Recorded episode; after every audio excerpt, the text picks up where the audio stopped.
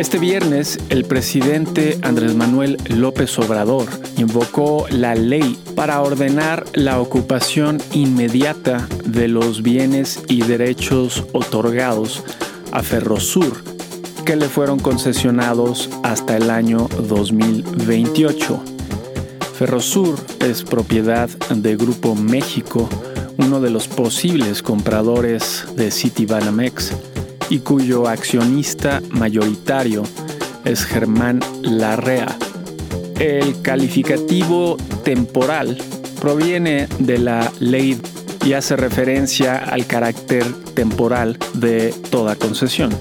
Hoy es el domingo 21 de mayo del 2023 y este es el volumen 4, número 19 del semanario El inversionista.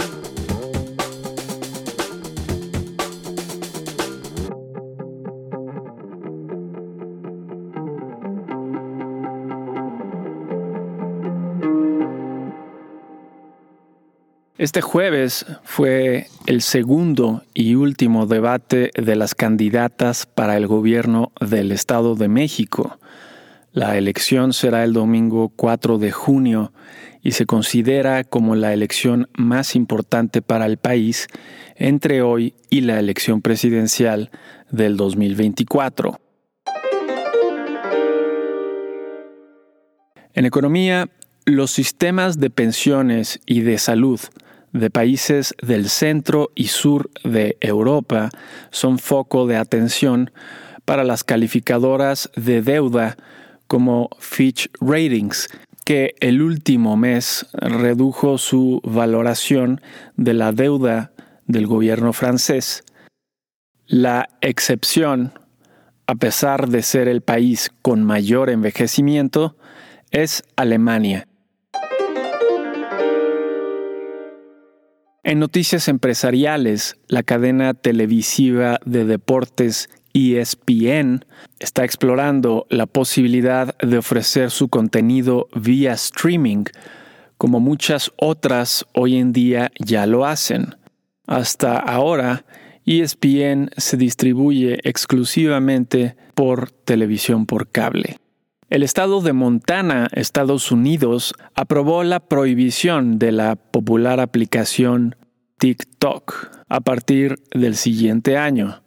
La empresa y las tiendas de aplicaciones podrían ser multadas hasta por 10 mil dólares al día por desacato. La empresa Disney canceló dos inversiones en el estado de Florida ante los recientes conflictos que ha tenido con el gobernador del estado y probable candidato presidencial del Partido Republicano, Ronald DeSantis.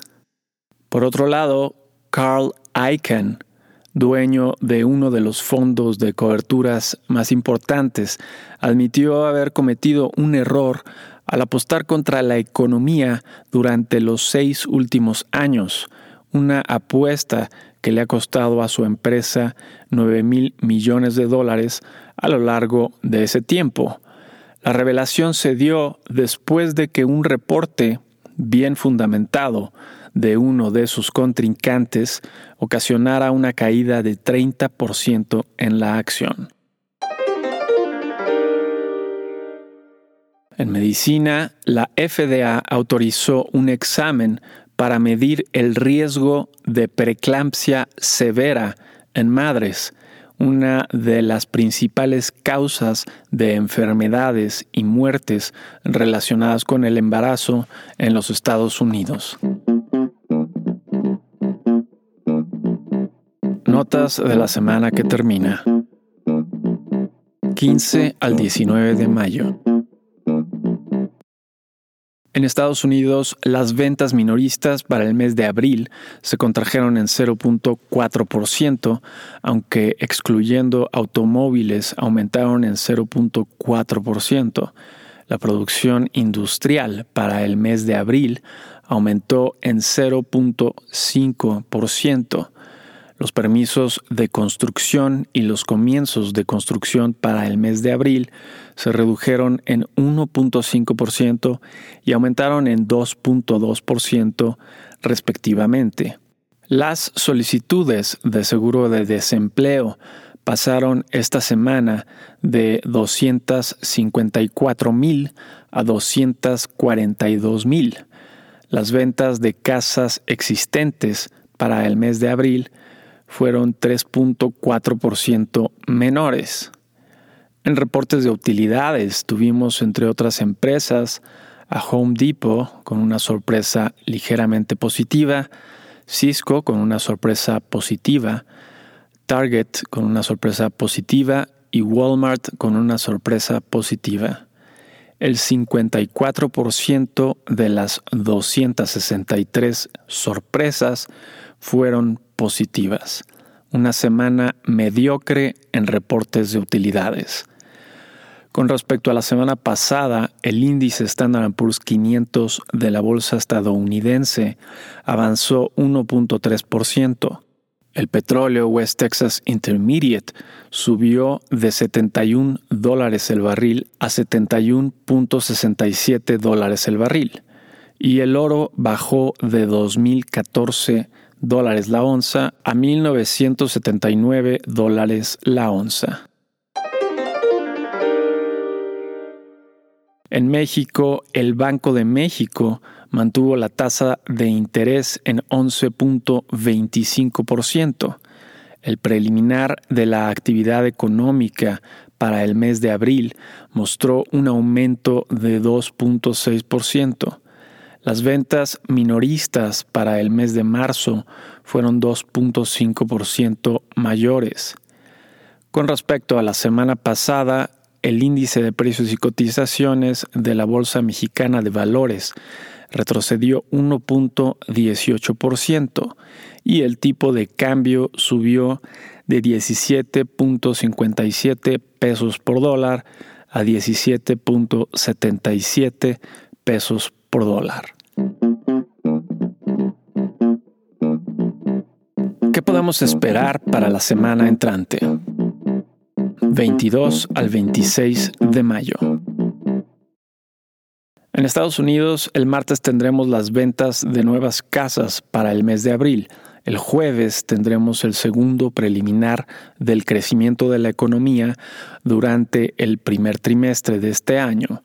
Ese mismo día tendremos las solicitudes de seguro de desempleo de la semana. El viernes tendremos las órdenes de bienes duraderos y el ingreso y gasto personal para el mes de abril.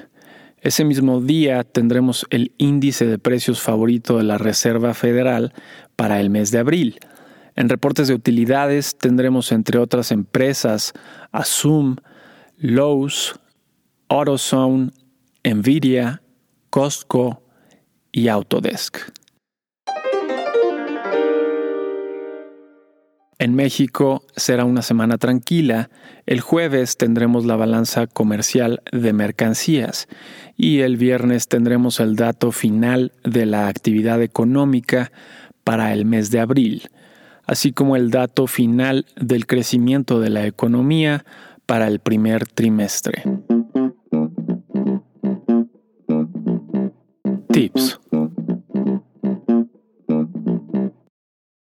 Mantenemos nuestra opinión de que invertir en la bolsa estadounidense y en deuda del gobierno mexicano son una buena estrategia de inversión.